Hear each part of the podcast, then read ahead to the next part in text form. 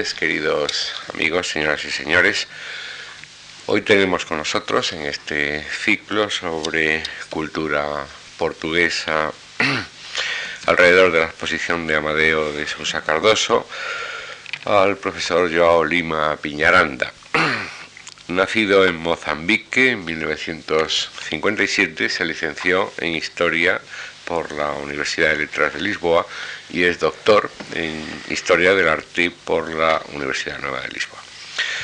Ha colaborado en numerosas revistas eh, portuguesas e internacionales. Es autor de numerosos textos para catálogos de exposiciones, tanto en Portugal como en Madrid, en el extranjero, y ha dado conferencias y eh, ha organizado mm, visitas sobre temas y exposiciones de arte contemporáneo. Es editor de arte del diario Público desde 1990, autor con Alessandro Melo del libro Arte Portugués Contemporáneo, un libro editado en Lisboa en 1986, y ha sido y es comisario de exposiciones colectivas y monográficas en diversas instituciones. Por ejemplo, es uno de los comisarios de la, eh, Feria Arco 1998, que como ustedes saben, próximamente se va a inaugurar y va a estar dedicada en gran parte a Portugal y también va a ser comisario, eh, es comisario de una exposición que se inaugurará en el mes de febrero aquí en Madrid, fotografía contemporánea portuguesa titulada Observatorio y que se celebrará en el canal de Isabel II en el próximo mes de febrero. Queremos dar las gracias al señor Joao Lima Piñaranda por su colaboración y a todos ustedes por estar hoy con nosotros. Muchas gracias.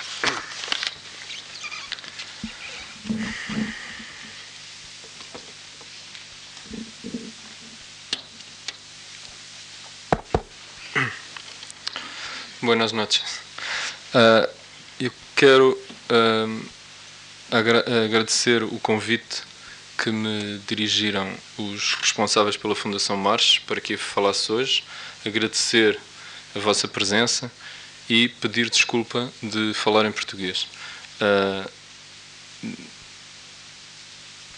todos os portugueses acham que falam castelhano, eu também acho, mas uh, creio que uh, a tradução uh, será mais correta do que essa aproximação que nós fazemos a todas as línguas estrangeiras. Uh, poderia fazer uma metáfora até com o problema da arte portuguesa e da maneira como a arte portuguesa traduz aquilo que apreende lá fora de uma maneira tão estranha que depois ninguém entende muito bem. Uh, esta questão centra-nos mesmo no no problema e, na, na, e, no que nos traz hoje aqui, que é uh, a obra de, de Amadeu de Sousa Cardoso. Uh, uma, uma primeira observação. Eu vou falar, não vou falar talvez tanto de Amadeu de Sousa Cardoso como vocês esperariam. Vou partir do Amadeu de Sousa Cardoso para falar uh, ou para tentar perceber como é como se estrutura a arte portuguesa contemporânea deste século. Um, e uh, gostaria de enunciar de imediato um conjunto de questões que a obra de Amadeu me levanta. Uh, vejamos esse primeiro, uh, primeiro conjunto de questões. Como se deve localizar Amadeu face aos movimentos e às obras internacionalmente reconhecidos? Quer dizer, como. Ah, perdão uh, relativamente ao cubismo, uh, ao orfismo uh, e ao purismo, aos expressionismos ou ao dadaísmo. Passei-vos alguns slides muito depressa. Uh, algumas obras estão aqui, outras não. Passei-vos alguns slides que aproximam Amadeu de algumas dessas uh, desses movimentos internacionalmente reconhecidos e estabelecidos, catalogados na história da arte. Uh, seria interessante, e eu penso que algumas comunicações desta série farão isso, seria interessante localizá-los cronologicamente, uh, porque isso nos daria, às vezes, precedências relativamente à micro-história da, da arte contemporânea do século XX e dos anos 10. Primeiro, a primeira pintura era de 13, uh, a segunda pintura, a da, da Diana, do, do Alvo, era de 15, a terceira pintura uh, era de 14 e uh, finalmente a última pintura era de esta pintura é de 1916. Um, o, sendo não sei se é um, ah não, perdão. Uh, sendo evidente numa simples e objetiva análise estilística e cronológica a mais-valia do artista nesse, conceito nesse contexto internacional, uh, porque conjunto de razões não obteve Amadeu de Sousa Cardoso reconhecimento que os outros artistas desse mesmo contexto internacional, ou que muitos outros artistas, obtiveram. Duas questões. Segundo conjunto de questões. A proeminência nacional em Portugal é, da sua obra torna-se ainda mais fácil de garantir que a sua posição internacional.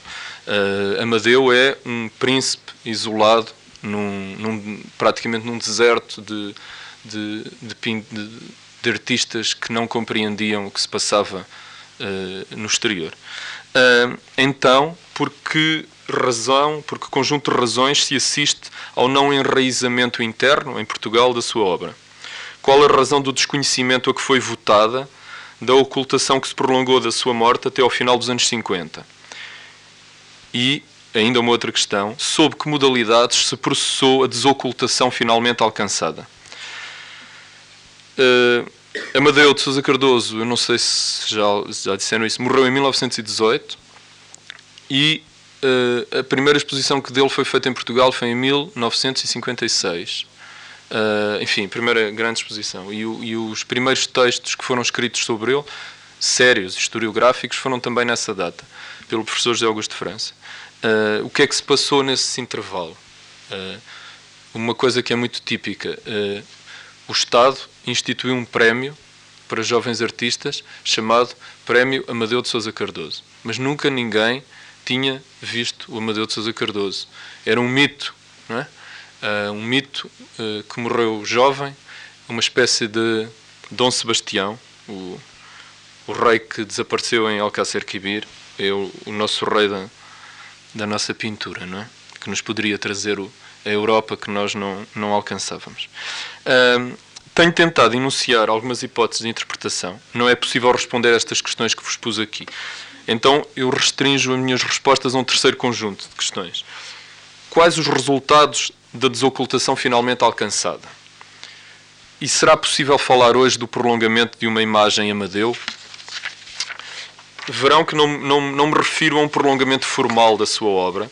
Não se trata tanto, eu não vou falar aqui tanto da obra Amadeu, mas daquilo que eu chamaria uma energia Amadeu.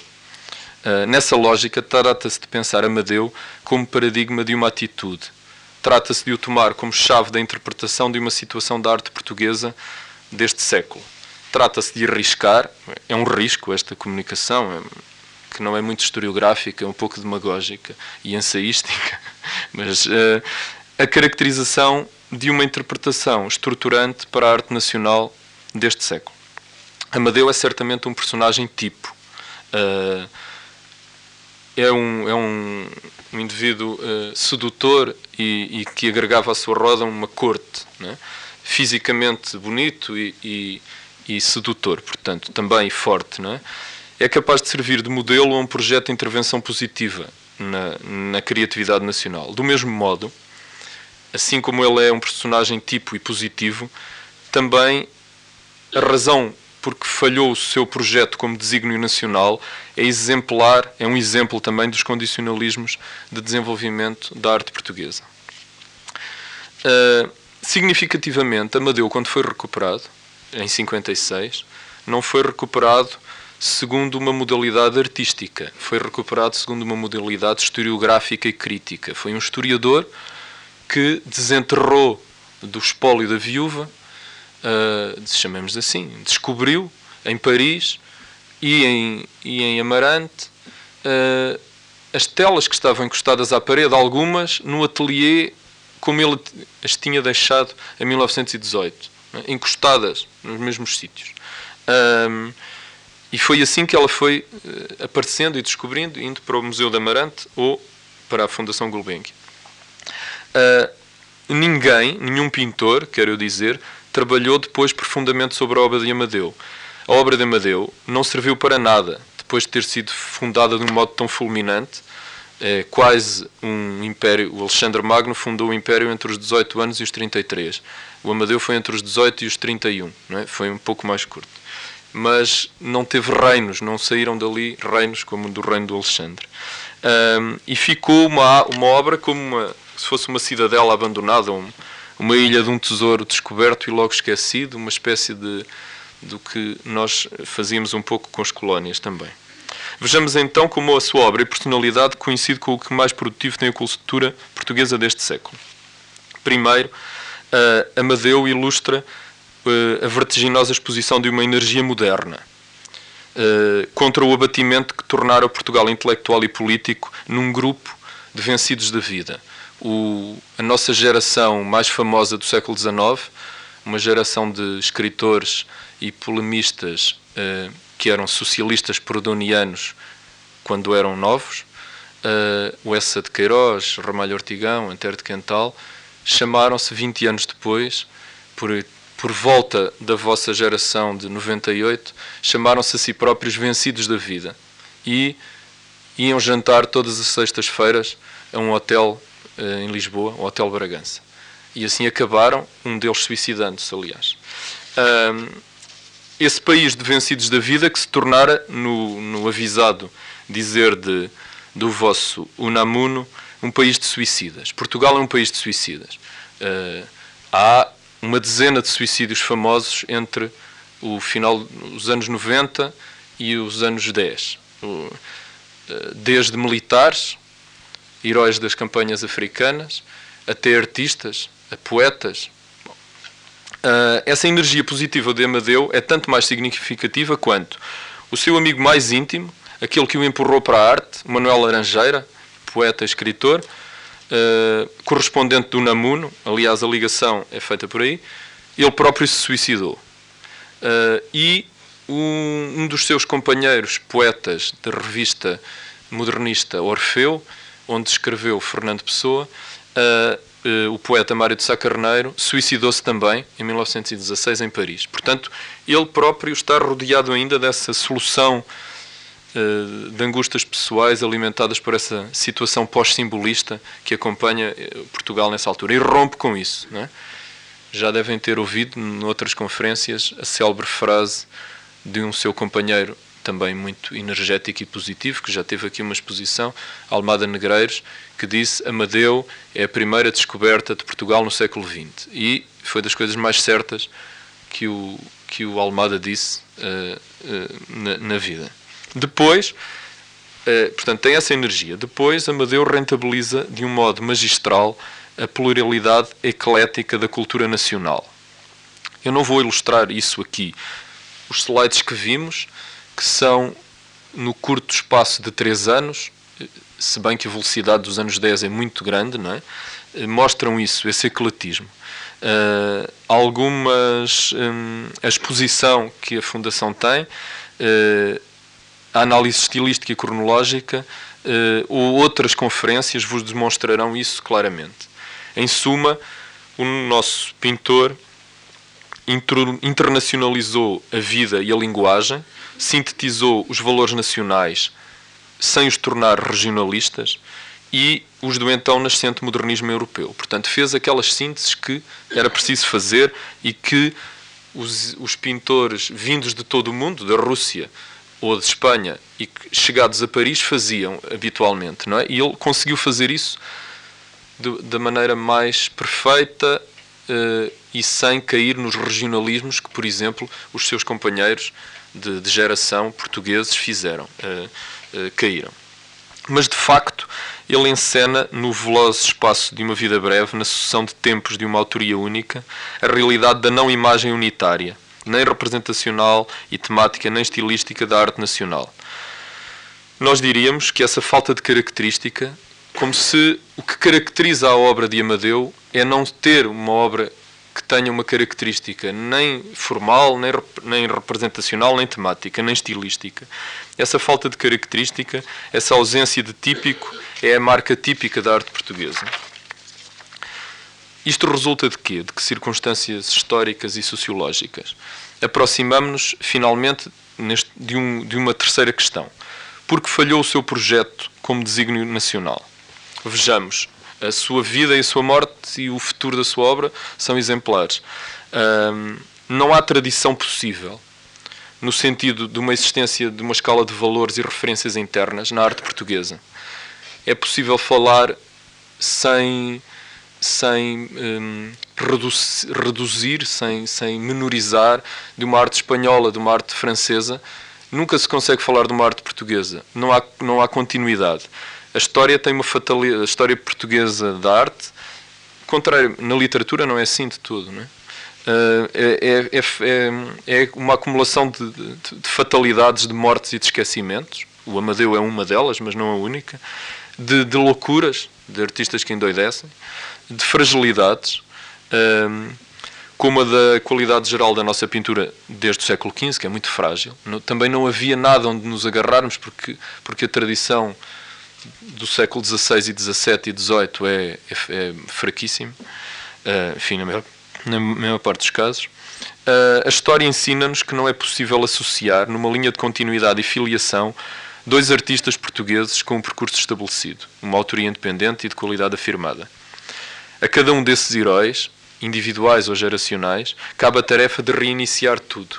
O professor José Augusto de França sintetizou isto também numa, numa numa, numa frase, numa ideia, uh, dizendo em francês que em Portugal não há durée cultural, né? não há duração cultural. Cada geração uh, tem que recomeçar tudo de novo. Resta, portanto, a energia individual isolada contra a corrente do conformismo, o desânimo ou o azedume, que muitas vezes se instala, com que se caracterizam os, os sentimentos nacionais. E Amadeu é o primeiro artista português a demonstrar possuir essa energia e a exercitá-la num contexto moderno. É o primeiro a considerar que o caminho necessário para a afirmação individual, para o estabelecimento de uma autoria, para o reconhecimento de uma especificidade nacional, é o da integração nos circuitos internacionais, é a conquista do centro de decisões ou do centro das decisões. Fê-lo sozinho, tateando, por ser primeiro num tempo primeiro, foi obrigado a recuar. Como sabem, regressou a Portugal no início da Primeira Guerra Mundial mas preparou minuciosamente o seu regresso à cena europeia e americana. Escreveu cartas, uh, preparando exposições, tanto em Espanha, como em França, como no, no norte da Europa, como na América. Uh, cartas que não, não tiveram continuidade, não é? Uh, e a existência no seu espólio de mais de 200 obras, as relações internacionais que acumulou, as mais célebres são com o casal Robert e Sónia Delaunay, são casos raros de produtividade uh, num país em que os artistas dos nossos primeiros 60 anos do século morrer, tenham morrido cedo ou tenham morrido tarde, têm em geral escassas dezenas de peças produzidas. Uh,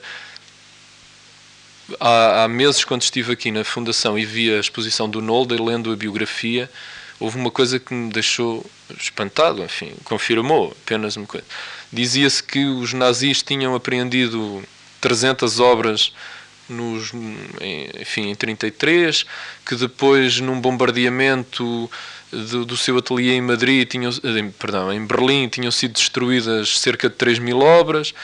Assim, não há nenhum pintor português deste tempo e, e provavelmente até tempos muito próximos que tenha mais de 30 obras feitas. Uh, porquê? Porque não há mercado, porque, porque, porque, porque, eles tinham que viver de outra coisa que não da pintura, porque ninguém lhe comprava, porque não havia museus onde porem, onde, onde porem as coisas e porque não tinham relação internacional. É? E o, o Amadeu, com as tais 200 obras feitas, é muito pouco, obviamente, mas que é um número astronómico em termos do, do contexto nacional.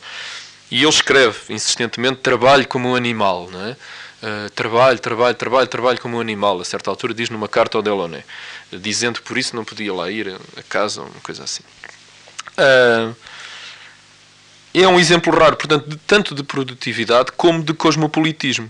Num país em que os imigrantes, os artísticos também, se moviam em círculos fechados e faziam grupinhos de amigos uh, que evitavam por timidez, por, por falta de, de ousadia, ir, ir dar-se com outros artistas. Não é? O Amadeu de Paris escreve ao tio que lhe protegia uh, a estadia lá, Uh, em termos económicos, escreve ao tio: Estes meus companheiros portugueses não percebem nada, não me apetece nada andar com eles, porque, digamos, as conversas não lhe interessavam, eles não sabiam bem o que é que estavam, a, aquilo a que estavam a assistir em Paris entre, entre 1909 e 1914. Uh, a morte de Amadeu impede-nos de lhe traçar o futuro. Enfim, não sabemos se ele não cairia na armadilha nacional. Uh, mas não nos impede de traçar o futuro da arte portuguesa neste balanço internacional.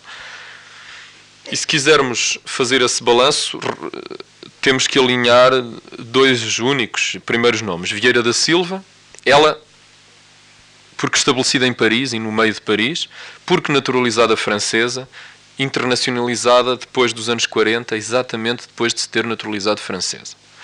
Paula Rego, estabelecida duradouramente em Londres e no meio londrino, naturalizada inglesa, artista internacional depois dos anos 80. São os exemplos que nos restam nos 70 anos da história que se seguiram. Exemplos de reconhecimento internacional. A imagem tipo Uh, mesmo destes artistas, uh, perdão, a imagem tipo mesmo dos artistas que emigraram na prodigiosa, para Portugal prodigiosa, década de 60, é de quem vai procurar a liberdade em relação às impossíveis escolas que havia em Portugal e ao ensino português. Vai procurar a liberdade de informação, uh, mas que, mais do que o reconhecimento externo, mais do que a integração num, num, num sistema externo, procura o reconhecimento de Portugal, reconhecimento da pátria, ao qual deseja regressar em glória, eh, coroado dos louros dessa imigração difícil. A geração que emigrou de Portugal nos anos 60, eh, fundamentalmente com o apoio das bolsas da Fundação Gulbenkian, vai a Paris, integra, aprende, faz os seus estudos e volta para Portugal. Uh, aureolado da graça de ter estado no estrangeiro, como um imigrante português ou, ou galego vai à América do Sul enriquecer ou tentar enriquecer e regressa para construir a sua casinha uh, na, sua, na sua terra. É? Um, Houve artistas que tiveram uh, possibilidades fortíssimas de se integrarem em França, no mercado francês, por exemplo, e que regressaram a Portugal, esconderam-se na Madeira, no Algarve, na Serra e desprezaram completamente todas as hipóteses que tinham e estão nas coleções francesas e, e participaram no novo realismo dos anos 60. Uh, eh, só nos anos 80 uh, eh, se estabeleceram se estabeleceu um tipo de personalidades capaz de retomar a energia individual e a visão estratégica da Amadeu. Falo de, de personagens muito diferentes entre si. José de Guimarães, Julião Sarmento,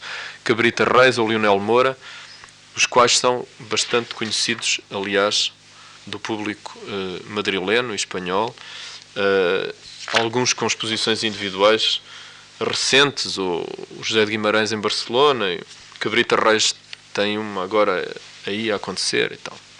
Cada um a seu modo e em circuitos e tempos de velocidades autónomas constrói a sua carreira sem os apoios institucionais nem galerísticos, coerentes ou estruturais. Cada um estabelece a sua rede pessoal de contactos, cada um deles junta o esforço criativo ao de promoção da obra. É, deles que se vai de, é a eles que se vai devendo a construção de uma imagem para a arte portuguesa. E fazem-no muito à semelhança do que fez Amadeu. É como se repetissem essa, essa, essa imagem do Amadeu. O seu êxito produziu energia suficiente para arrastar pelo exemplo na conjuntura de 80, 90 alguns outros artistas, enfim, e uh, eu penso talvez que uh, isto aliado à alteração da atitude estratégica institucional de apoio à arte portuguesa que é mais agressiva e constante agora, talvez nos permita estar a assistir a uma mudança de paradigma. Talvez aquilo que eu esteja aqui a dizer esteja a acabar. Esperemos, seja um mundo, um mundo a acabar. Tentemos agora perceber como se processa na arte portuguesa a assimilação maciça da informação internacional e as modalidades da sua penetração num tecido interno tradicionalista, simultaneamente frágil e resistente à mudança. Primeiro, temos que assinalar o jogo entre a nossa posição geográfica e geoestratégica, periférica e as vagas de imigração cultural para as zonas centrais.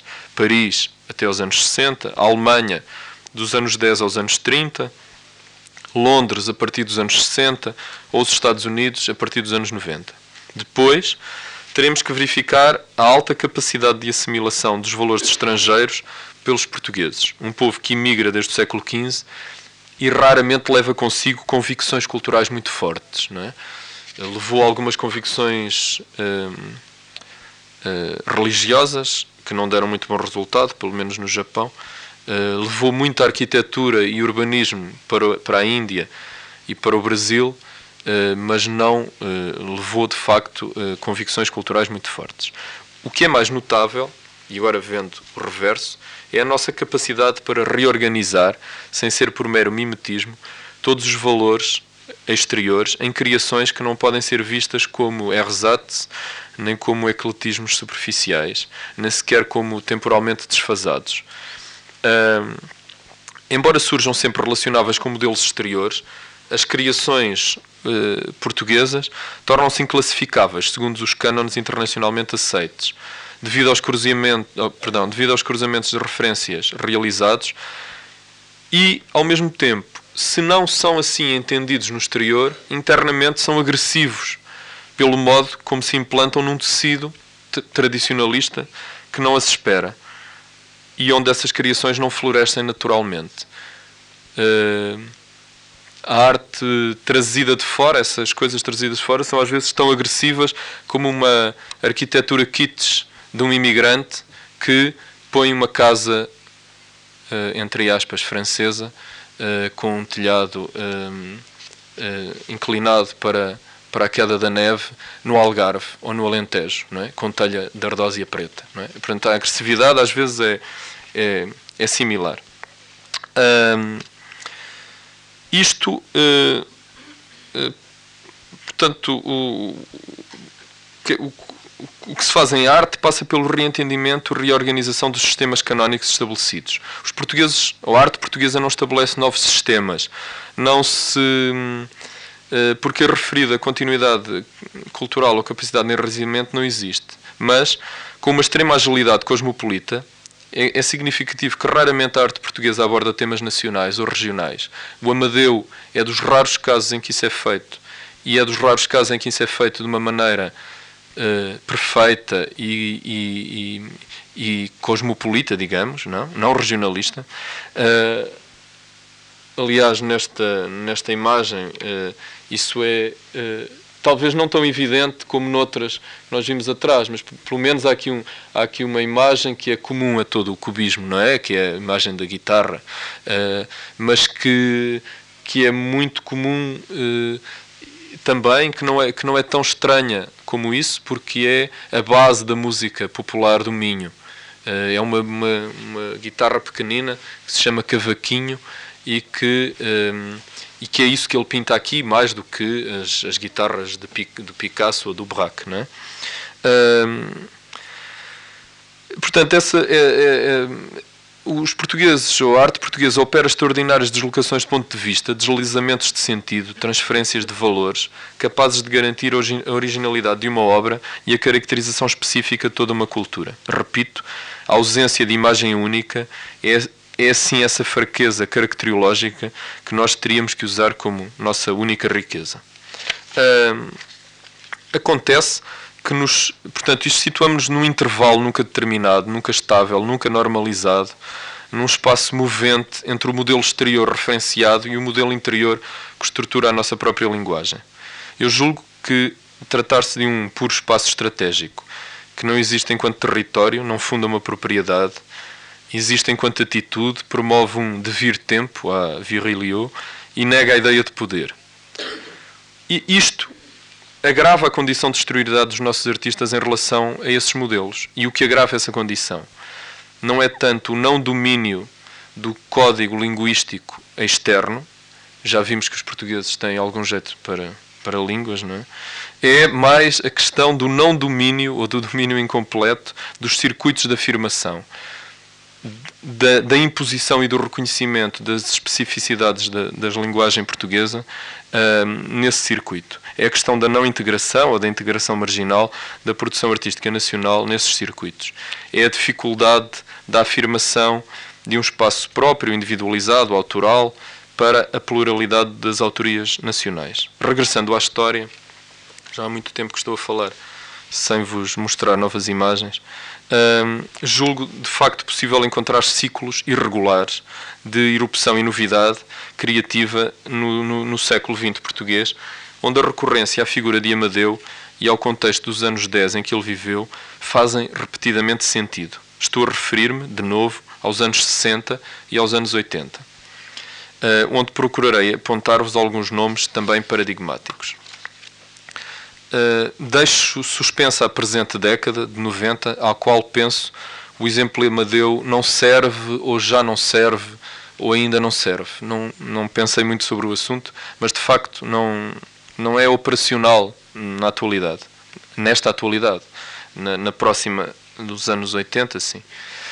É de facto significativa a coincidência, logo significativa a coincidência, entre o interesse historiográfico de Amadeu, portanto, o seu renascimento na memória coletiva através da tal exposição e de, dos tais livros do José Augusto de França, e a erupção dos anos 60. Eles coincidem praticamente. Enfim, o tempo não se faz, as décadas não se fazem uh, com com uma tesoura, não é? Não se cortam assim e entre 56 e 60 não vai tanto tempo como isso e a onda de choque de, da exposição de 56 eh, cai sobre os anos 60. Uh, eh, e a geração de 60, fazendo um pouco de história, sem vos mostrar imagens, começa mais em 58 do que em 60.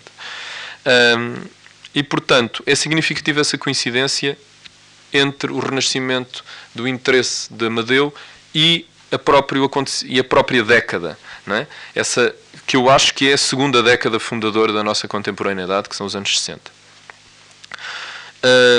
Não será também, em mais uma vez, especulação inútil, confrontar a vida imigrante de Amadeu com a retoma da imigração massiva dos artistas portugueses, uh, a integração efetiva de alguns desses em circuitos internacionais. Já falámos disso e já falámos de que como eles perderam essas oportunidades mais tarde ou mais cedo uh, por acomodações várias.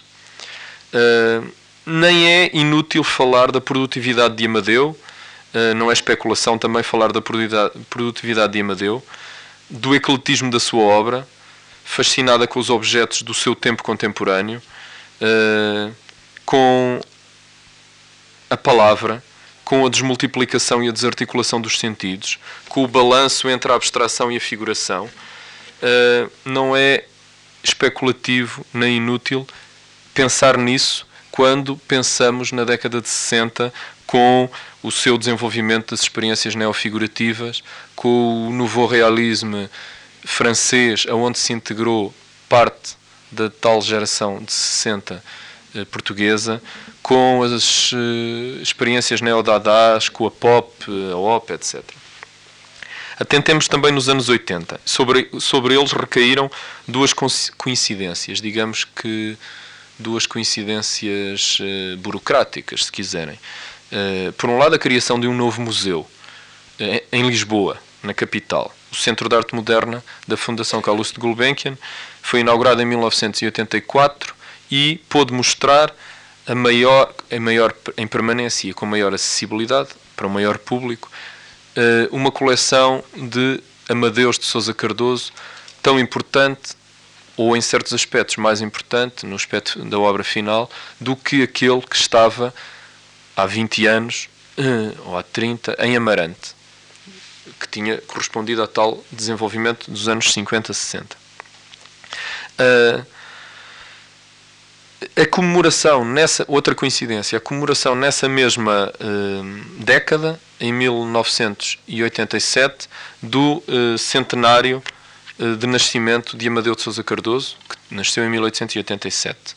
Uh, a propósito dessa retrospectiva, houve uma, houve uma exposição uh, chamada Amadores, Amantes de Amadeu, onde a comissária Silvia Chicó resolveu convidar alguns artistas, e foi a primeira vez que isso foi feito, que alguém pensou nisso, convidar alguns artistas que ela achava uh, que tinham uma, uma maneira de construir a obra e uma, e uma energia uh, assemelhável a, ao Amadeu de Sousa Cardoso. Dois deles eu trago-vos aqui.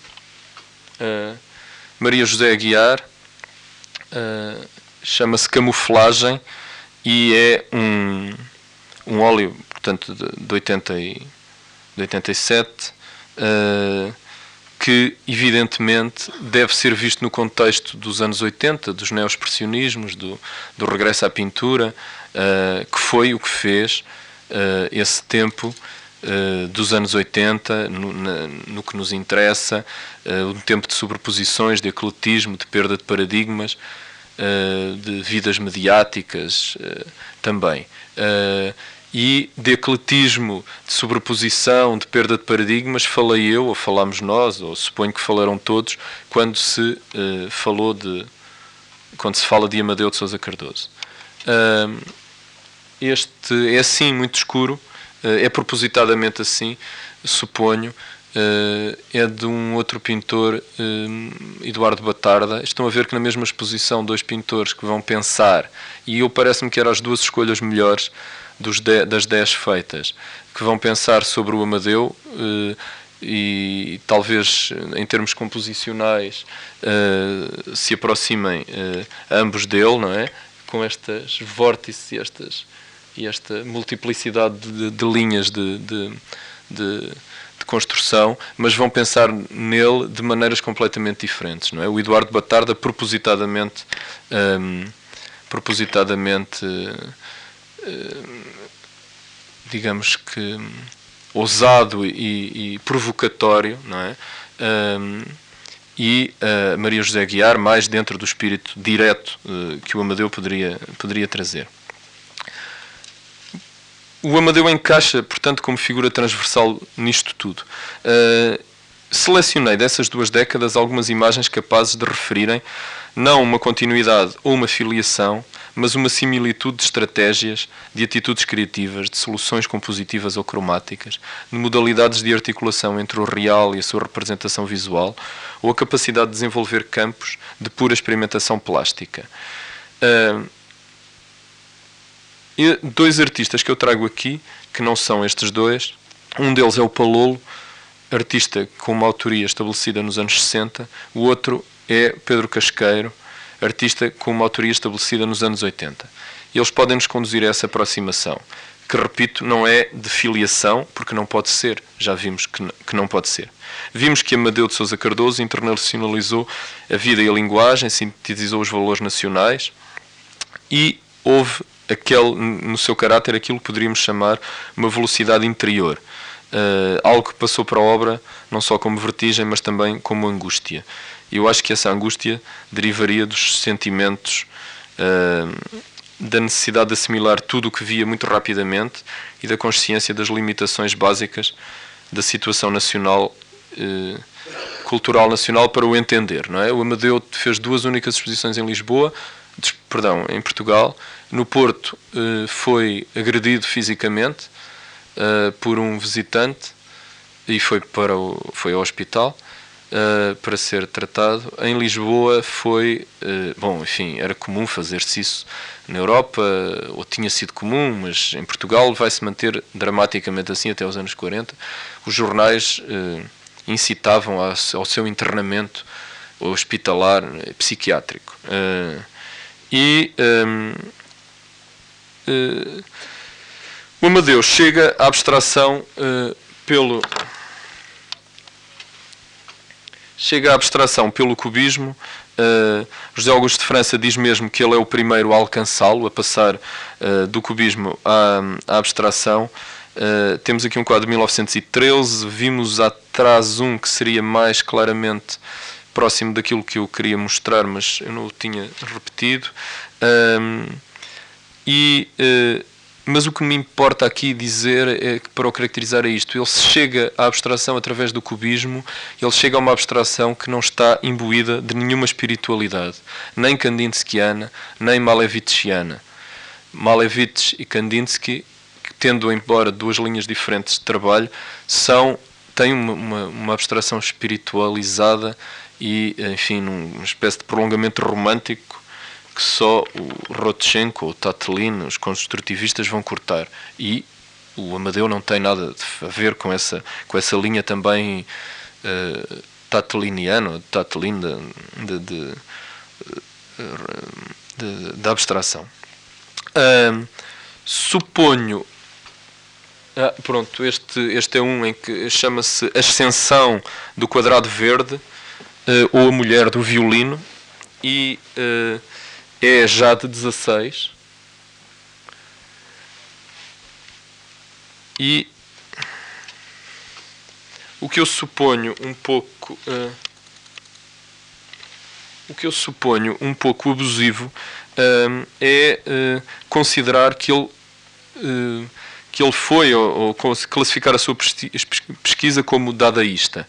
Eh, como se vê em algumas obras finais, enfim, fala-se, vários críticos falam, até um crítico francês, o Pierre Cabane, mas suponho que seguindo os textos dos Jogos de França, fala de pesquisa proto-dadaísta ou dadaísta. No isolamento absoluto, eu não disse há bocado, ele depois daquelas bengaladas e daquelas críticas, retirou-se para a sua quinta e isolou-se lá, trabalhando como um animal, eh, sem ver nada, porque não havia nada para ver, nem sequer vendo as coisas dos Delaunay, que entretanto tinham sido tinham ido para Vigo e depois para Madrid novamente e tinham sido até expulsos de Portugal por um equívoco anedótico que talvez o professor António Cardoso vos tenha contado, que foi serem considerados espiões alemães porque pintavam os discos coloridos, os discos dos círculos de Delaunay, que eram uh, tinha, a polícia pensou que eram sinais para os submarinos alemães.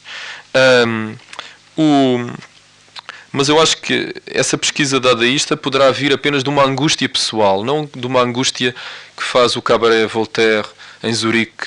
Uh, o, o, e, e, essa angústia pessoal, uh, no entanto, tem, tem uma limitação. Tem, tem uma limitação, por exemplo, o, o Amadeu rejeita sistematicamente nas cartas que escreve a Delaunay, que está em Espinho, numa cidade perto, em Vila do Conde, numa cidade relativamente perto do Porto, rejeita participar em experiências uh, pictóricas. Os Delaunay pintavam com cera, queriam fazer pintura pochoir, uh, escantilhão, não sei como se diz em espanhol, a pochoir, como aquelas assinaturas, e o Amadeu diz, não tenho tempo, não sei, não quero aprender, eu quero pintar. E, portanto, aí há um, há um certo tradicionalismo, apesar de ele ter não, até, nesta, até nesta pintura, algumas zonas com uh, colas e, e, e ceras uh, e tal.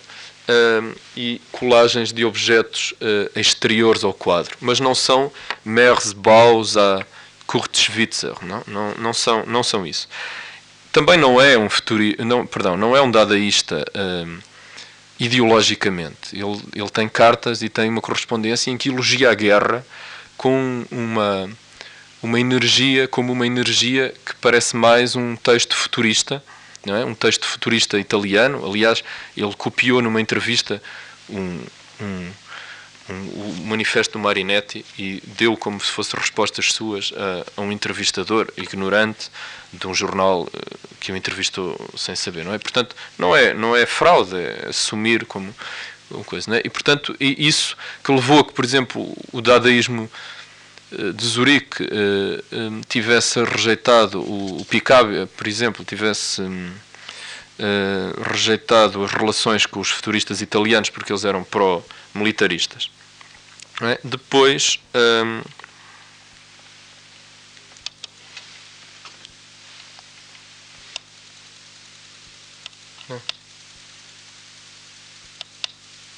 Perdão. Ao mesmo tempo, eu acho que aqui não está, não está focado, não.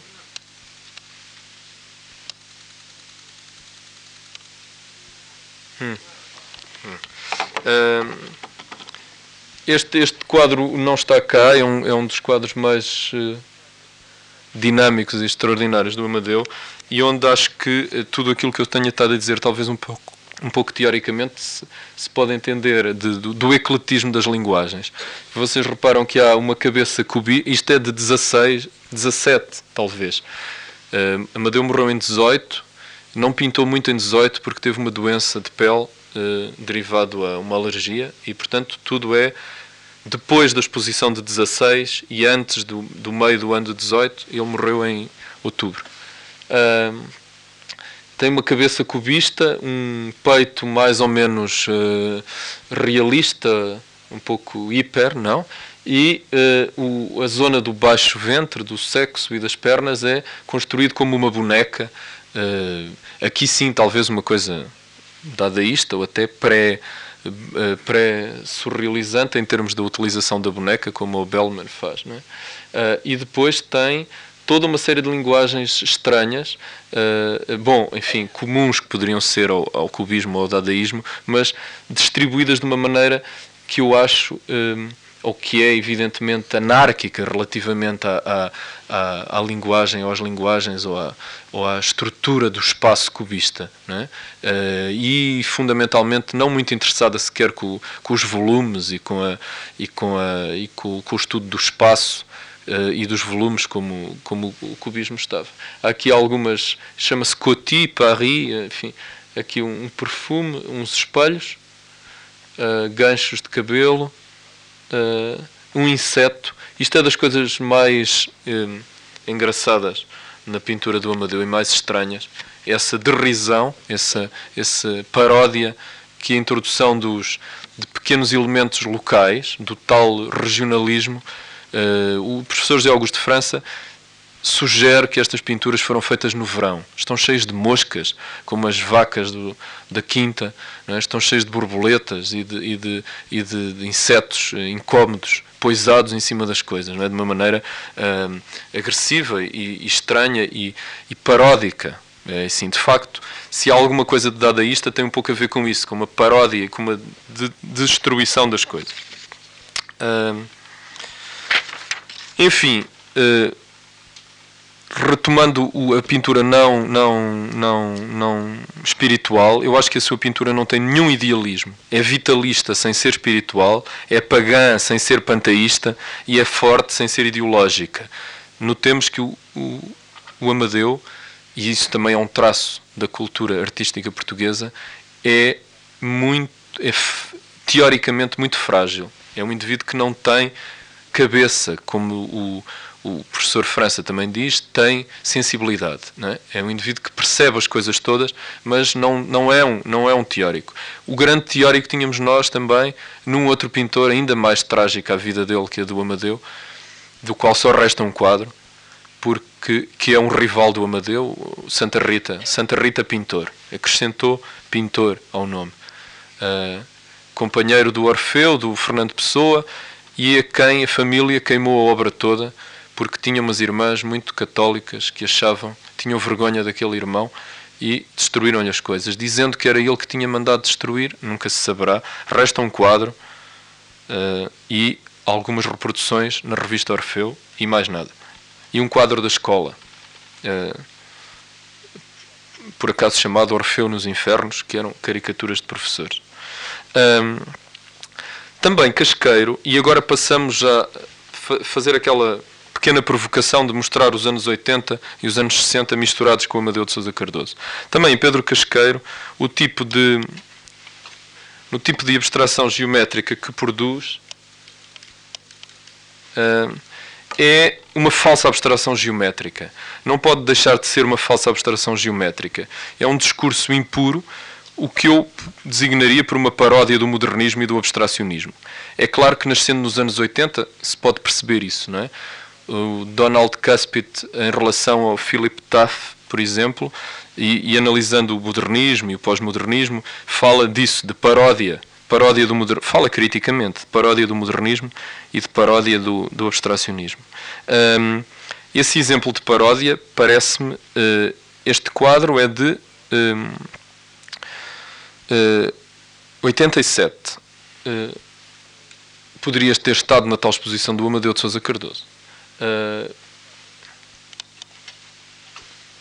este alvo, uh, sem título, mas enfim, é um alvo, é de 97.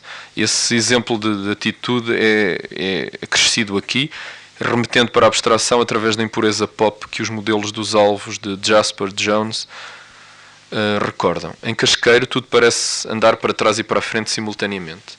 As aproximações entre as um, enfim, este alvo do, do, Casca, perdão, do Amadeu de Sousa Cardoso uh, vem do Delaunay. Uh, a impureza aqui que existe, e foi assinalada por toda a historiografia, nomeadamente por quem funda sempre isto tudo, que é o professor José Augusto de França, a impureza que aqui existe é que isto é um alvo, que não, um, um, um círculo, perdão, é um círculo que não é atmosférico.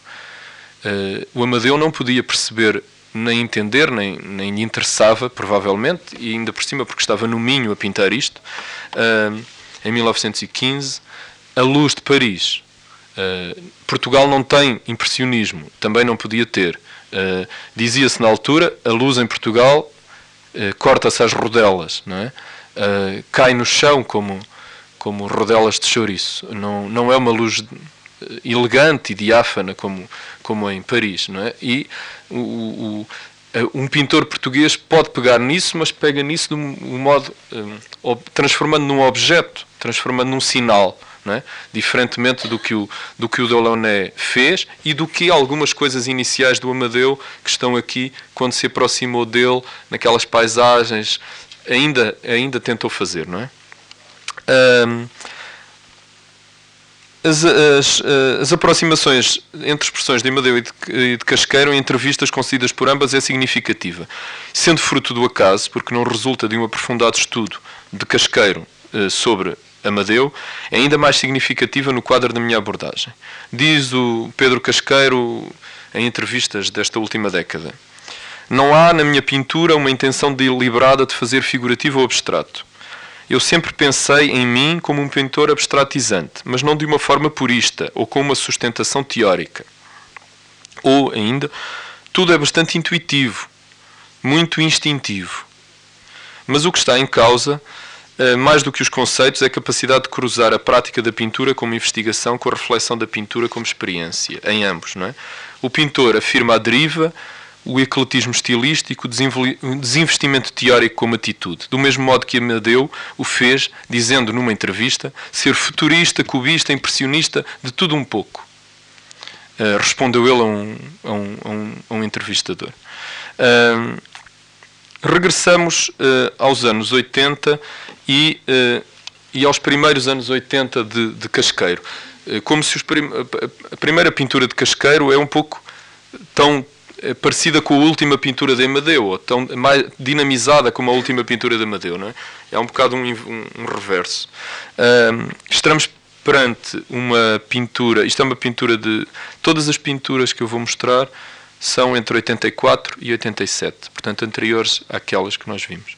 Estamos perante uma pintura agitada por vagas de cor. Ah, perdão, eh, um Amadeu de Sousa Cardoso, uh, 1915, e. Uh, a razão era uh, um pouco tentar perceber esta um, existência de, de panteoranabim, de caixas, de, de buracos, de, de, coisas que entram e saem, e uma e às vezes uma certa perdão é, uma certa aproximação arquitetónica ou, ou arquiteturas é? que uh, é claro que será uma coincidência, mas ambos, Amadeu de Sousa Cardoso foi para Paris prometendo à família que ia ser arquiteto e andou lá uns tempos na escola e o Casqueiro andou um ano ou dois em arquitetura antes de se tornar pintor. E enfim e alguma coisa lhe ficou daí. Uh, mas a pintura uh, portanto são uh, eh, texturas extremas, aberturas, espaços de fuga, uma outra figura, um ou outro letrismo, uh, que são irrupções raras, mas algo violentas, não é? E parece-me até com uma lógica semelhante à lógica uh, que, o, que, a pintura pós-cubista instituiu na relação da letra com a, com a pintura, coisas tornadas centrais no jogo das composições e no significado literário que acrescentam. Somos lançados contra esses cenários uh, sem delicadeza, mas a força que nos precipita não é é, enfim, agora temos um Amadeu de Sousa Cardoso e uh, a graça que eu vos dizia, o, a ironia que está aqui, por exemplo, numa guitarra que é também a síntese de um corpo feminino, como uh, que pode ser, não é? Abstratamente, não é? Com as ancas e o corpo. E é uma guitarra que, que, que é uma, que sangra desta manivela futurista e depois ali tem os insetozinhos uh, misturados nesta grande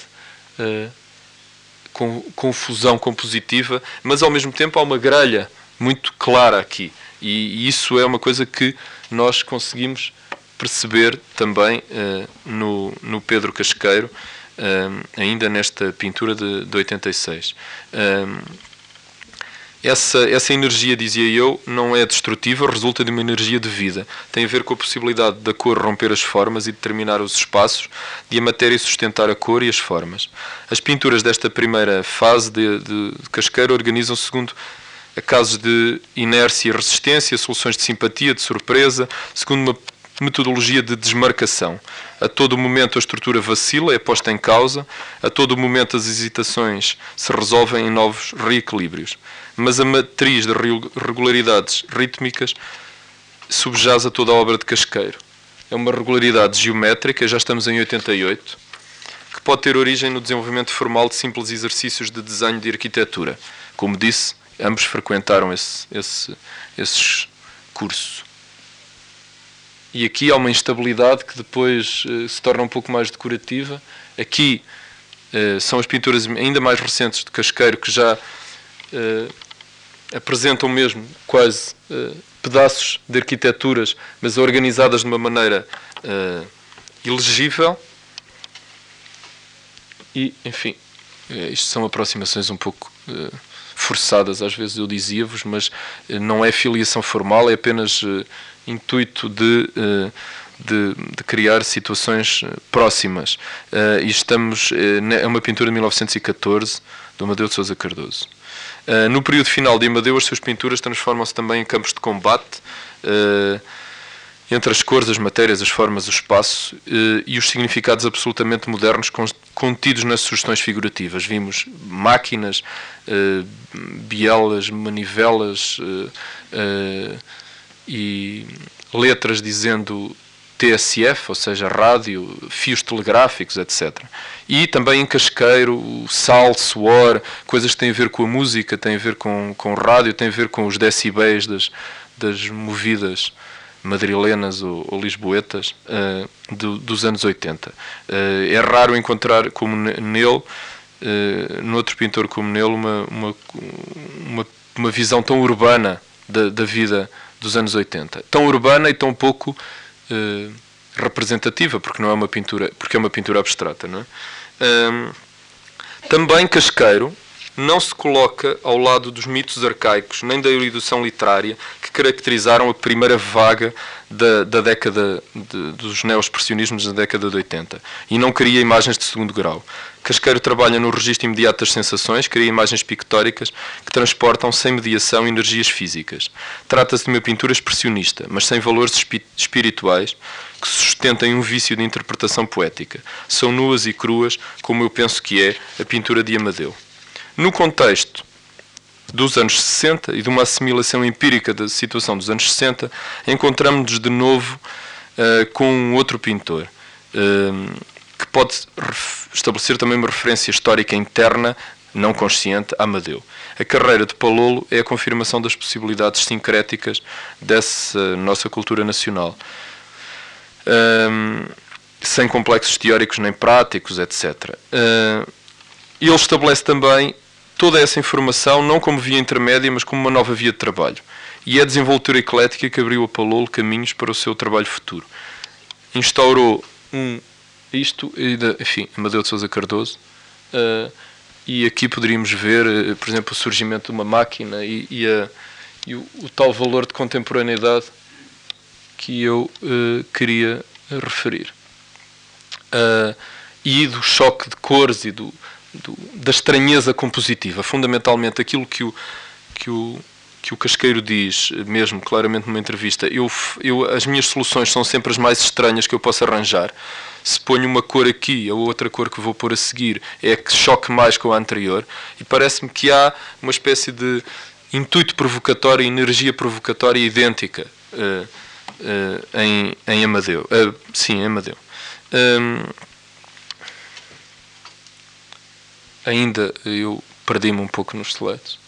Ainda um, casqueiro, uh, com uma enfim, com um quadro bastante grande, depois tem ali uma colagem uh, e tem álcool escrito, não é? Portanto, é uma referência à tal urbanidade ou, ou agitação urbana e, e de vida. Pronto. E aqui é que estamos então em António Palolo. Uh, e, a, e, a, e, a, e, aos seus ecletismos vários. Não é? Um, ele instaura um entendimento pop, ou uma gestão pop das referências. Não, não é uma exclusividade pop na iconografia, que não é, mas há uma gestão que me parece pop, a capacidade de desmultiplicar as imagens, uniformizar as imagens num registro de euforia, centrar a atenção num registro urbano e cosmopolita, que também acontece assim. Em termos comportamentais, aqui tem uma outra. Muito. Isto são uh, uh, pinturas de, dos anos 60, 67 uh, e 72, esta já. Gera uma ideia de, de vertigem, de humor e de, de risão que já vimos em Amadeu. Voltamos aqui a ver, por exemplo, esta. esta esta guitarra que tem um espelho retrovisor é? de caminhão, de, de, de, de, que é um objeto uh, alheio completamente, não é? Como a outra que sangrava e esta uh, tem, quer dizer, raro na época em Portugal, no norte de Portugal, numa aldeia ele terá visto um caminhão, certamente, eh, e havia em Paris eh, automóveis por todos os lados, mas a associação entre um espelho e uma guitarra é um, este espelho, não, não um espelho de psiché, não, não um espelho de, de não um espelho cubista uh, uh, sério, não, mas um espelho paródico é uma coisa uh, que de facto é talvez é, é, aí que, é aí que as pessoas vão buscar a ideia do Dada, parece-me a mim. Mas só nesse nível poderá funcionar. Um, e um, essa Palolo garante também essa tensão expressionista fundamental uh, nessa em, em, em, em situações. Eu trouxe-vos aqui uma coisa muito repetida, mesmo assim já estou a abusar do tempo, não é? Mas to toda esta panóplia de máquinas que não servem para nada e que são simultaneamente pops e, e, e ops e minimais e, e portanto como uma mistura completa, não é? Uma, uma mistura completa que vai dar uma coisa diferente e, e penso eu, e não propriamente um, uma, uma, leitura secundária, não é? Portanto, poderemos passar e aqui estamos numa situação uh, já uh, novamente do, do Palolo, aqui sim em 1972, uh, eh, em que uh, a cor se transforma em abstração e, e, e, portanto, assimilável ao minimalismo, mas veremos que, que não tanto. ele, Palolo estabelece uma coreografia menos agressiva que a de Casqueiro, garante um desequilíbrio maneirista das imagens abstratas, explora em profundidade e extensão todas as possibilidades do trabalho da cor nas superfícies, garante a dinamização da malha uh, geométrica subjacente segundo princípios que apenas buscam, buscam da tradição abstrata geométrica ou do minimalismo, o que lhes serve, as imagens que são capazes de serem transformadas por energias decorativas ou jogos de sentido. Uh, isto já é uma pintura de uh, passagem posterior, já do 10 anos depois, ou 15 anos depois, de 88, enfim, mais ou menos 15 anos depois, e cito-vos agora uma, uma frase dele para verem semelhanças. Cada uma das minhas pinturas corresponde a um estilo de vida, a uma concepção de vida. É como a impressão digital do momento. A vida é mudança. Assim, o mesmo princípio vai tomando formas diferentes. ou, diz ele, a propósito do que poderíamos pensar ser um remake do minimalismo. Eu confesso que hesitei de dar-vos esta frase porque às vezes também poderia parecer uh, aborrecida. Quando comecei a pintar riscas, vinha de uma fase em que fazia uma figuração com riscas. Tirei a figuração, ficaram as riscas. Então, pensem toda, todo o pensamento teórico que leva o Stella, por exemplo, a formular o minimalismo, não é? e as suas pinturas negras e pensem como é que um pintor português faz isso com esta aisance, é? com esta facilidade e descontração. E tinha umas riscas, tirei as coisas, ficaram as riscas. É? Pronto. E é isso que eu acho que uh, é, uh, enfim, se bem que sugira, su, surgir algum sorriso uh, a mim e a, e a, toda a gente, a mim próprio, poderá ser o que, que pode ser valorizável, ou pode servir para caracterizar, pelo menos, não é? se quisermos ser apenas sociológicos. É tempo de concluir. Mais do que a melancolia que habitualmente se cola à pintura portuguesa, a culpa é da, do, do fado, também talvez do cinema português contemporâneo.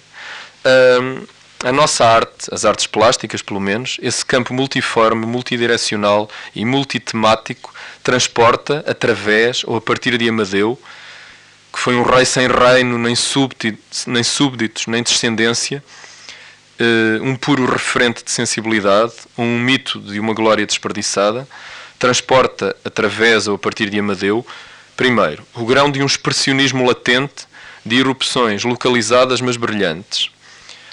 Há esse sentir expressionista em que a obra de Amadeu mergulhou nos finais dos anos 16, 18 e que sempre se manteve aberto, nos anos 30, nos anos 40, nos anos 60, nos anos 80, num campo ou num abismo que Alvarez, um pintor de origem galega, mas português, Mário Eloy, alguém que viajou muito pela Alemanha nos anos 30, Da Costa, o nosso surrealista mais eh, significativo, Paulo Arrego, já na neofiguração dos anos 60, Julião Sarmento, Cabrita Reis, Palolo Casqueiro, retomam em tempos e modos muito diversos. Haveria uma, um, um, estudo muito interessante a fazer sobre isso, espero que se faça algum dia. Um, retinhamos em segundo lugar dessa arte portuguesa o paradoxo de uma imagem fortemente cosmopolita, cosmopolitismo que deriva da necessidade necessariamente imigrante do artista português, do ecletismo gerido nessas viagens ou da capacidade de transformação do sistema de informações externas num corpo de propostas não sistémicas, mas específicas, do já referido desprendimento temático das artes plásticas relativamente a um corpo, um corpus de motivos portugueses. Em terceiro lugar, há o campo extremo dos significados e da sua questionação, onde se revela muito do campo específico da arte portuguesa contemporânea. E aqui destaco a emergência, há uma grande distância entre a obra e a realidade, até a realidade histórica, é? em relação ao real e aos meios de o representar. Ou seja, há a emergência de uma capacidade mais para desmanchar do que para construir sistemas, de uma energia capaz de esboçar atitudes sem necessitar da coerência de um sistema, nem da urgência de erguer obras.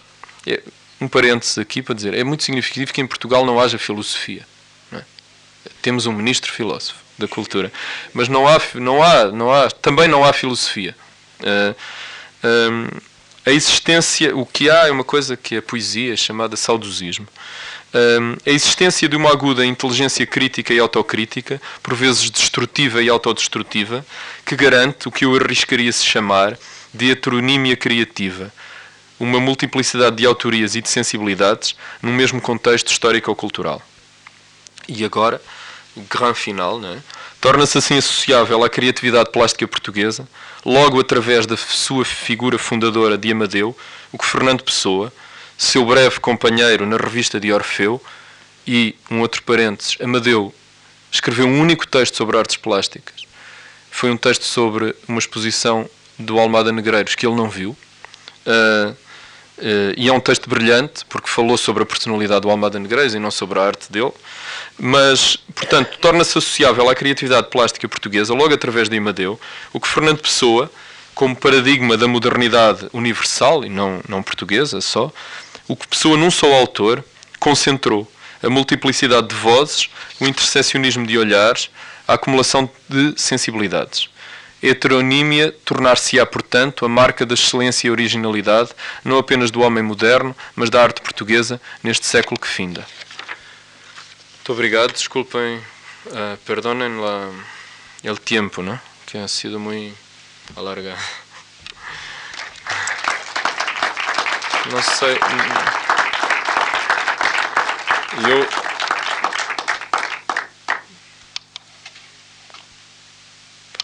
esqueci-me de esqueci-me dos slides.